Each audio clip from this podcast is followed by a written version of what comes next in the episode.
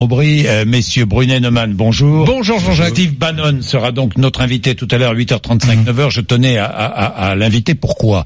Pour Parce que Steve Bannon, il est américain. Apparemment, il répond franchement. Donc la question sera franche. Est-ce qu'il est raciste? Est-ce qu'il est xénophobe? Est-ce que... Mais attendez, euh, euh, euh, il faut il faut, faut pas hésiter. Est-ce qu'il est suprémaciste? Est-ce qu'il est ultra-libéral? Hmm. Alors qu'est-ce qu'il fait à venir sous... Pour qui roule-t-il? Pour qui roule-t-il? Pour Monsieur Trump? Pour Poutine? Pour qui roule-t-il Oui, Éric Brunet. C'est très intéressant, vous savez, dans le dans la vie euh, citoyenne, parfois les, les les retraités aiment bien comme ça se, se, se- travailler dans le monde associatif. Vous voyez, j'ai l'impression que l'Europe c'est devenu un petit peu la marotte de la retraite de Steve Bannon. C'est il vient ici. Je, je- très sincèrement, si j'étais le patron du Rassemblement national, j'irais à Monsieur Bannon, formidable. Vous avez une belle carrière de conseiller de Donald Trump aux États-Unis.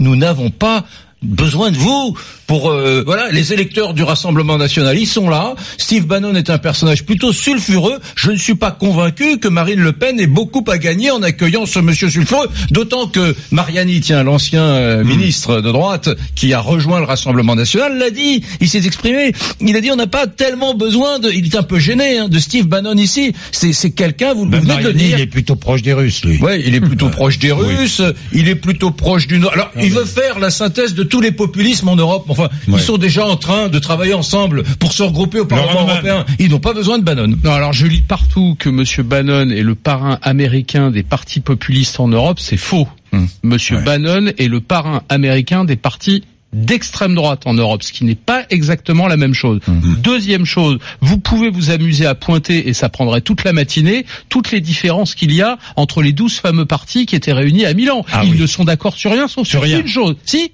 une chose, la haine du migrant. La haine du migrant. Ça, c'est le point commun des douze partis. Mais les uns sont libéraux, les autres sont protectionnistes, les uns sont pro-russes, les autres sont anti-russes, les autres sont pour le défendre le climat, les autres sont carrément climato-sceptiques, ils veulent même pas entendre parler du réchauffement climatique. Vous pouvez prendre tous les programmes de tous ces gens-là, ils ne sont d'accord sur rien, sauf sur une chose, la haine du migrant. Et ensuite, Monsieur Bannon, il a une perspective politique. À mon avis, il ne pèse rien. C'est mon avis personnel. Mais il a une perspective politique. Il veut faire exploser l'Europe. Il veut faire exploser l'Union européenne. Alors, au pro- de qui? À la limite, on s'en fiche. Ce qui est intéressant, c'est que nous, Européens, nous avons des adversaires. Ces adversaires, c'est la Russie de Poutine, c'est l'Amérique de Trump, c'est la Chine de Xi Jinping. Tous ces gens-là, ce sont des adversaires politiques et économiques. Et la seule façon de leur faire face, c'est d'être unis à 550 millions d'habitants, les Européens. Et évidemment, il y a en Europe un certain nombre de formations politiques qui ne veulent absolument pas de cela et qui, sans le savoir ou sans le dire, ou Oui. Volontairement ou involontairement, font le jeu ses adversaires. C'est simple à comprendre. Je vois pas pourquoi on s'inquiète de Monsieur Bannon. Vous êtes d'accord? Oui, je suis plutôt d'accord. Alors après, je pense qu'ils ont d'autres euh, points d'accord. Ils ont euh, comme point d'accord aussi les partis d'extrême droite euh, en Europe, euh, la hausse du temps de travail. Euh, ici, Marine Le Pen est pour la hausse du temps de travail. Ses amis en Autriche ont défendu la semaine de travail de 60 heures, euh, qui est quand même en dehors du cadre du droit européen, qui est censé 48 être heures 48 maximum, heures euh, oui. maximum. Donc euh, Mais ils ont quand même vous a pas échappé que aucun de ces partis ne fait campagne pour les européennes sur ce thème-là. Ils ne parlent que Non, de mais ça, migrants, on est tout à fait que de frontières, Que c'est leur que. Il il a Tous les voir- autres sujets ne les intéressent Il y pas. a qu'à voir leur discours, ça je suis d'accord avec vous. Et cette cette haine, euh, et puis c'est c'est une tactique bien connue, franchement, qui euh, vous prenez un bouc émissaire, vous dites regardez, il est le responsable de tous vos maux, et ce bouc émissaire c'est le migrant. Je crois qu'il faut avoir une attitude un peu plus euh, responsable.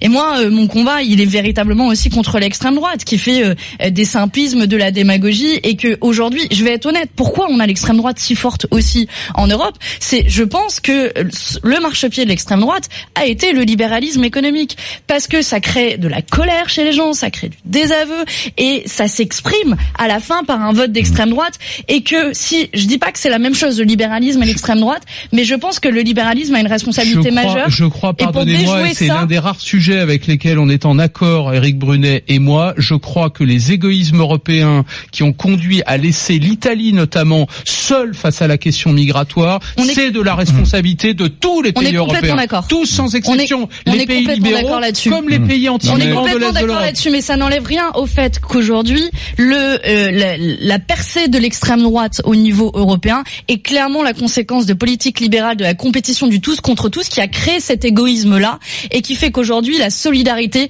ne veut plus dire Bien. pour grand chose, Messieurs. grand chose pour quiconque, et donc on faut redonner du sens à ce mot de solidarité et de coopération européenne sur des bases de justice sociale. Merci Manon Aubry, Merci messieurs, merci. Il est 7h58. Vous êtes sur RMC, RMC Découverte.